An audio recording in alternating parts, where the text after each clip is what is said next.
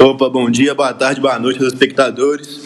Eu estou aqui, Bernardo Moreira, abrindo mais uma vez o Stocast com meu amigo de sempre, Matheus Doneda. Fala, rapaziada, tudo certo? Então, hoje a gente vai falar um pouquinho sobre o sistema respiratório. A gente trouxe aqui dois especialistas da área, o doutor João Pedro Condé e o doutor Pedro. É um prazer receber esse convite, né? é um prazer estar aqui com vocês. Espero ajudar aí a sanar algumas dúvidas sobre esse assunto. Obrigado, pessoal, pelo convite. É um prazer estar aqui também. Que seja muito legal esse nosso encontro. Então, gente, antes de começar o papo mesmo, né? A gente queria pedir para os doutores fazerem uma linguagem mais simples, né? A gente tem ouvintes desde do, da área da saúde até pessoas leigas, curiosas.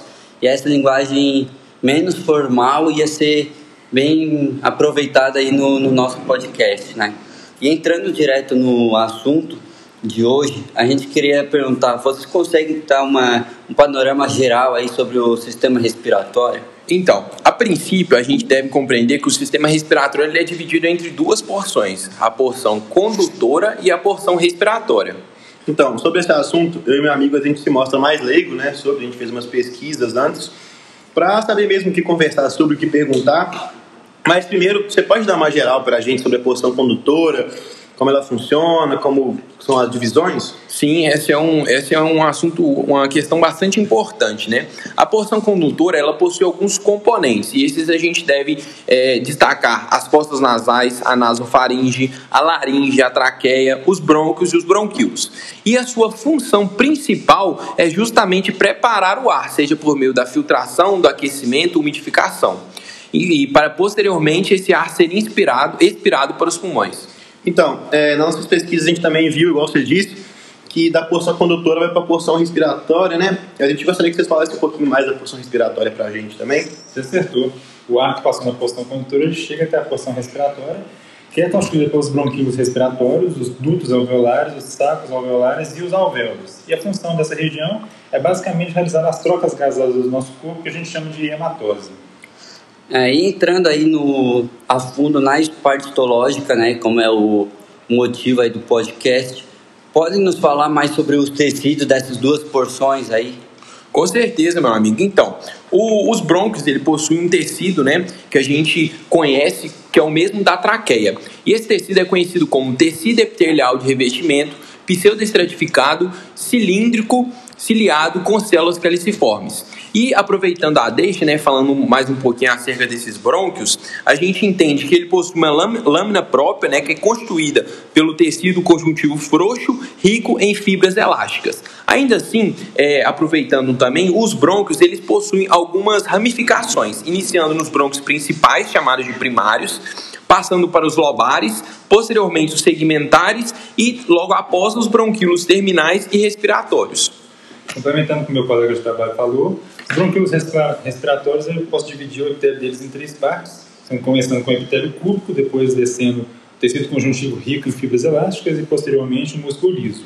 E os alvéolos eu caracterizo como epitélio simples pavimentoso.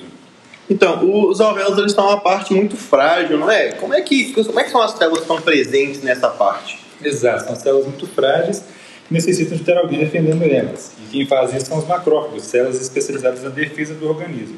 Temos também presentes lá os pneumócitos tipo 1 e tipo 2, sendo o tipo 1 achatado e simplesmente revestindo os alvéolos, essa é a função dele, e do tipo 2 são células arredondadas que produzem o famoso surfactante.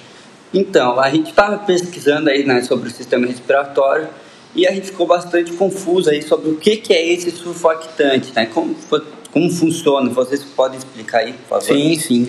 O sulfactante, ele nada mais é do que um, que um líquido que reduz de forma significativa a tensão superficial dentro do alvéolo, tendo então como principal função prevenir o colapso durante a expiração. Então, puxando mais um pouco sobre a questão dos nossos espectadores, a gente possui muitos espectadores de Minas Gerais. Lá existe uma febre muito grande, né, do famoso paiol, o cigarro de palha, né? E a gente ficou sabendo muito sobre as doenças que tem relacionadas a esses tipos, né, de, de fumo, etc. Como é que como é que são doenças que podem estar relacionadas a isso?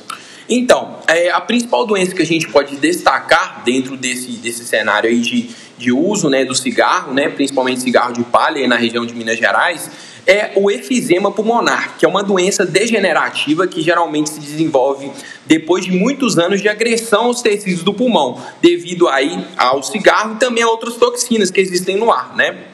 E aí, é, qual que é esse efizema? Como que ele age? Nada mais é do que alterações na estrutura distal dos brônquios terminais, né, dos bronquíolos terminais, seja por dilatação dos espaços aéreos, destruição da parede alveolar. E essa destruição da parede alveolar ocorre pelo quê? Pela troca do tecido é, pseudoestratificado ciliado por um tecido estratificado escamoso.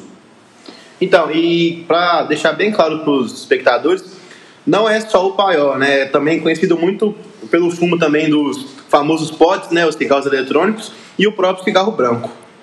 É, isso aí. E já que a gente entrou nesse assunto de doenças, né? Doenças relacionadas aí ao sistema respiratório, você pode nos contar mais aí sobre a pneumonia, como que é? Porque muita, muita gente conhece, mas não sabe bem como funciona. É, a pneumonia é uma doença muito séria que afeta grande parte da população brasileira em grande quantidade todos os anos. Ela se dá por uma inflamação que ocorre nos bronquíolos e nos alvéolos, que resulta basicamente no acúmulo de secreção. Pode ser pus, pode ser mais líquida, que dificulta as trocas gasosas. Importante ressaltar que essa doença pode ser tratada com antibiótico, mas requer consulta médica, porque ela pode evoluir para um caso mais sério, levar, levando possivelmente a óbito. Então, galera, esse aqui foi mais um trechinho do nosso Stocast. Informações diárias, né? Um pouquinho mais sobre. E deixar aqui mais um pouquinho o João Pedro Condé complementar. É, muito obrigado, obrigado a todos que nos ouviram um pouquinho sobre esse assunto. A gente fica à disposição, né? Eu vou passar no Instagram, jpconde underline, né? Para quem tiver alguma dúvida sobre o assunto, estou à disposição. Foi um prazer estar aqui com vocês, foi muito legal, muito produtivo. O meu Instagram é pedro79599. Então, a gente também tem o Instagram do próprio podcast, o Istocast. Lá a gente vai ter vários episódios que a gente vai fazendo ao longo do tempo. E vai ter eu, o apresentador Bernardo Moreira e o apresentador João Pedro Condé. Obrigado a todos e é isso. Valeu, rapaziada. A gente quer agradecer aí os nossos convidados, né? Quem puder seguir lá no Instagram, arroba Mateus Doneida. E é isso. Obrigado, gente. Valeu.